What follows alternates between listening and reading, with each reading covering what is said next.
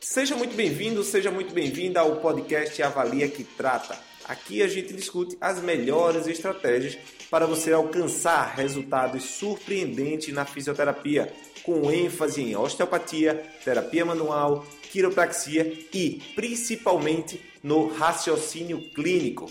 Eu sou Randy Marcos, fisioterapeuta, coordenador da Escola de Osteopatia de Madrid e diretor da Associação dos Fisioterapeutas do Brasil. No episódio de hoje vamos falar um pouco sobre as relações entre hérnia de disco e as principais posturas antálgicas. É muito comum dentro do consultório de fisioterapia o paciente chegar com dores lombares e ciáticas irradiando para a perna e com a postura curvada, todo torto, literalmente fora do seu eixo, fora do seu equilíbrio. Então, no episódio de hoje você vai ter todos esses detalhes para poder otimizar seus resultados durante a prática clínica. Pois bem, quando analisamos um paciente com hérnia de disco, a gente precisa inicialmente no processo de avaliação entender que a hérnia de disco é apenas um local, uma consequência de desequilíbrios corporais, onde a posturologia pode estar afetando, onde nós temos influências locais, sim, mas em decorrência de outras partes, como alterações podais no pé, como alterações de pele, como alterações em ATM, olhos, todas essas estruturas são denominadas de captores posturais. São áreas de aferências para o corpo que vão reger o equilíbrio e a contração dos músculos que vão manter o corpo equilibrado.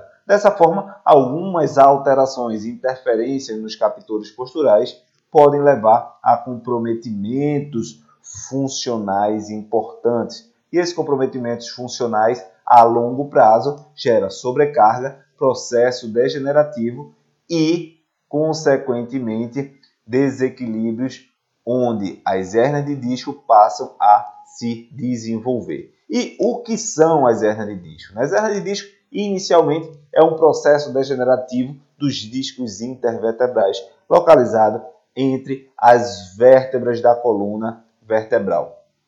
Essas alterações degenerativas inicialmente começam pela degradação das placas cartilaginosas dos discos intervertebrais. E o que são as placas cartilaginosas? São as estruturas que revestem superiormente e inferiormente os discos intervertebrais. Essas zonas são vascularizadas e quando há uma ruptura e onde há o início da degeneração, é exatamente nesse ponto. A partir desse ponto, começa um processo de alteração inflamatória, porque as, os líquidos, as células corporais começam a invaginar dentro do disco vertebral. Essa invaginação no disco vertebral começa a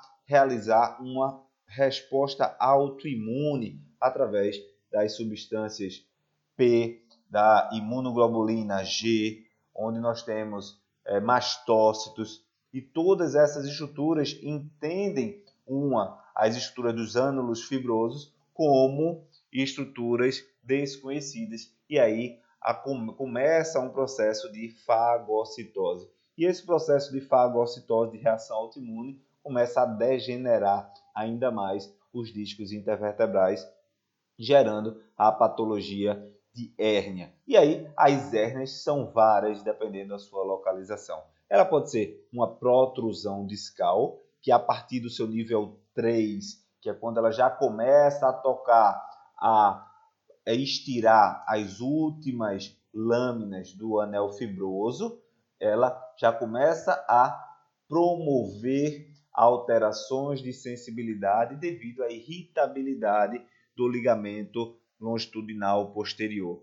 Essa aproximação através do edema do processo inflamatório dessa resposta autoimune, pode gerar uma irritabilidade dos nervos sinos vertebrais de Lusca e esse nervo promover uma resposta dolorosa a nível da coluna lombar. Dessa feita, se o processo degenerativo continua, essas hérnias podem ser centralizadas, centrais, podem ser internas, podem também realizar a degeneração na região foraminal ou serem externas. Externas capazes de afetar a, o nervo do seu mesmo nível ou a externa mais lateralizada ainda, que já compromete as raízes do ramo superior, do nível medular superior. E dessa feita, a gente tem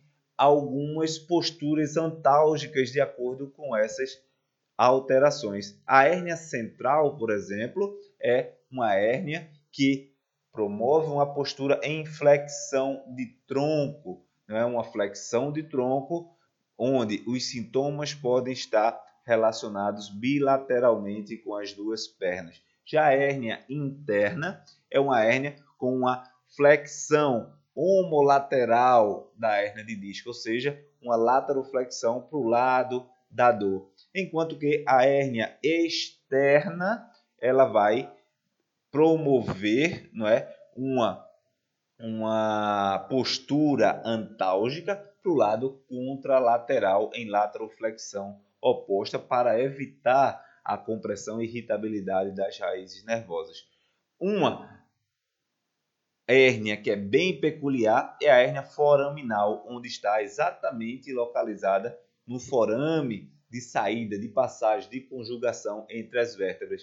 E essa degeneração, essa patologia gera alteração apenas em membro inferior, onde o contato do membro inferior do lado unilateral, né, homolateral, na verdade, ele é compensado com tríplice flexão para evitar o estiramento da raiz nervosa. Então, essas hérnias têm uma postura antálgica para evitar o seu comprometimento. E aí vai depender da sua análise a abordagem que deve ser feita.